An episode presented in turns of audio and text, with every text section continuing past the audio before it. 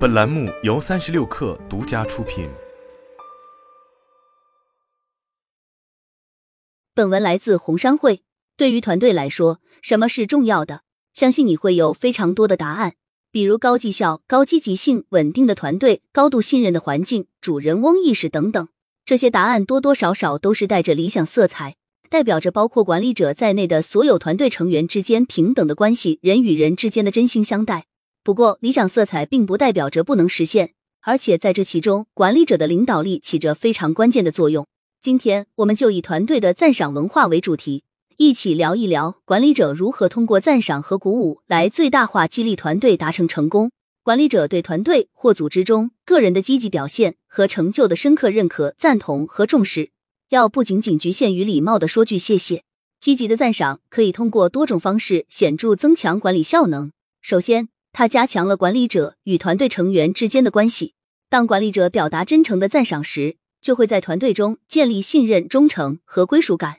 这种联系促进了坦诚的沟通、协作和相互支持的工作环境。其次，当团队成员感到自己的努力受到赞赏时，他们会更有动力去完成工作。认可并赞同他们的辛勤工作和成就，不仅能增强他们的自尊心，还能激发他们对工作的自豪感和主人翁意识。当管理者不断的表达感恩，花时间真诚的认可和赞赏团队成员的努力时，就会树立积极的基调，并创造一种赞赏文化。对于个人来说，当他觉得自己的贡献被看到和赞赏时，他们就会更加投入到自己的工作和团队目标中。更进一步，当个人受到赞赏时，他们会更愿意为他人提供支持，并为积极协作的工作环境做出贡献，从而促进团队成员之间的凝聚力。如此，团队的工作满意度被大大提升，工作动力得到激发，团队的整体幸福感也被改善。在这样的环境中，每个人都感受到重视，得到支持，并受到激励去追求卓越，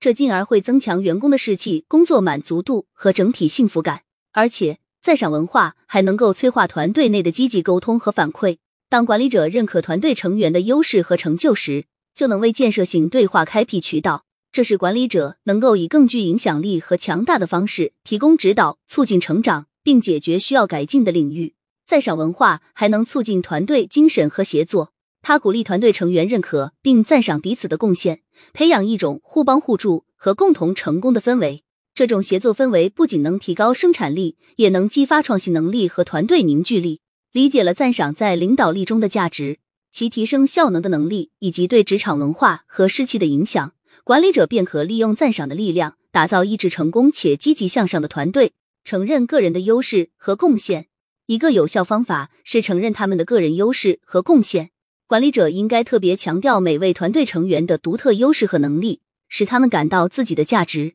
这不仅是对他们技能的肯定，还能鼓励他们进一步发展和运用自己的才华。带着赞赏，提供建设性反馈。反馈对于成长和进步至关重要，但大多数管理者表达的都是负面和消极的反馈。所以，你不妨试着在提供反馈的同时表达赞赏，创造一种支持和鼓励的环境，认可并庆祝成就。当团队成员实现目标或表现卓越时，领导者不仅要在言语上对他们的努力表示由衷的赞赏，还应该尽可能在行动上表示认可，比如不同形式的庆祝与表彰。比如公开表扬、团队表彰或小型嘉奖。通过公开表扬个人的成就，领导者可以激励他人追求卓越，并创造出一种追求成就的文化。它能促进良性竞争，鼓励创新，并激励个人追求更高水平的成功。培育赞赏文化，以身作则，表达赞赏之情。要在团队或组织中培育赞赏文化。管理者必须以身作则，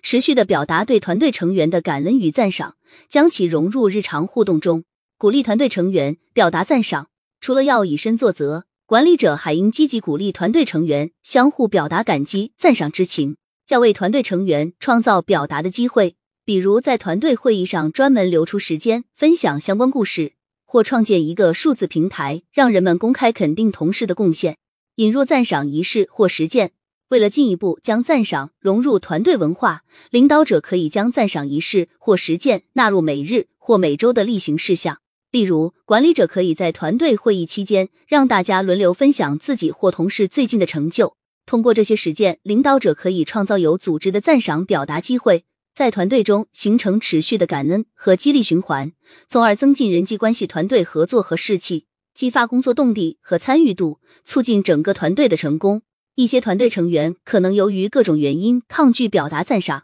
比如害怕暴露自己的脆弱面，或认为多此一举。管理者必须消解这种抵触情绪，并为表达感恩创造一个安全和支持的环境。如何做？让外部声音来潜移默化的影响你的成员，是一个非常不错的方式。事实上，这个方法对于任何团队文化建设都很有用。想想你家是否有这样的情况：当你向父母提出建议时，他们并不会立刻采纳，甚至还会反驳；但是当外人提到同样的建议时，他们又会接受意见，并且认真执行。在职场也会出现这样的情况，有的时候外部的声音会比管理者直接下达指令更有用，所以你不妨有意识的利用外部的声音来为你的管理目的进行服务。将信息以能够影响团队的方式传递出来，从而推动变革和成长。作为组织中的日常领导者，你的角色是成为内容管理者。具体的方式有：书籍，选择一本书与团队共读，一本与你的员工当前关注领域或学习方向相关的书，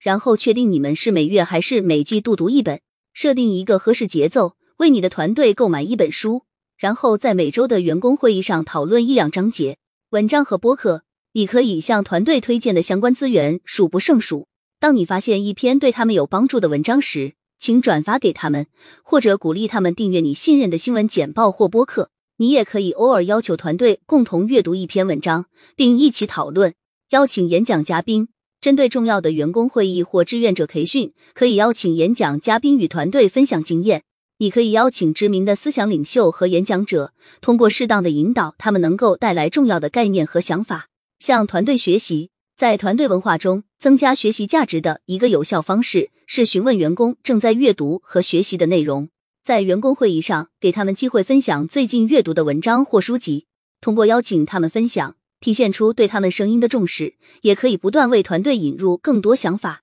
当你接受自己作为内容管理者，而非内容传递者时，就可以摆脱要自己提出所有想法的需求，转而将精力放在寻找能够帮助你表达想法的声音上，就此成为内容管理者。作为管理者，并不意味着要成为团队中唯一的声音，而是懂得如何引导众多声音，将正确的想法带给团队，帮助他们有效的完成使命。